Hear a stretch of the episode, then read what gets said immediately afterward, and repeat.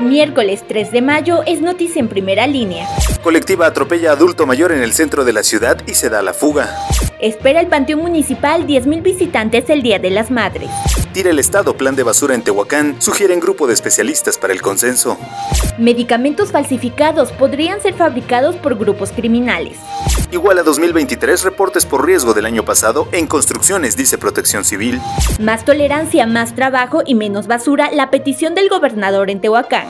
Construyen mercado en propiedad particular. Ayuntamiento de Soquitlán se niega a dar solución.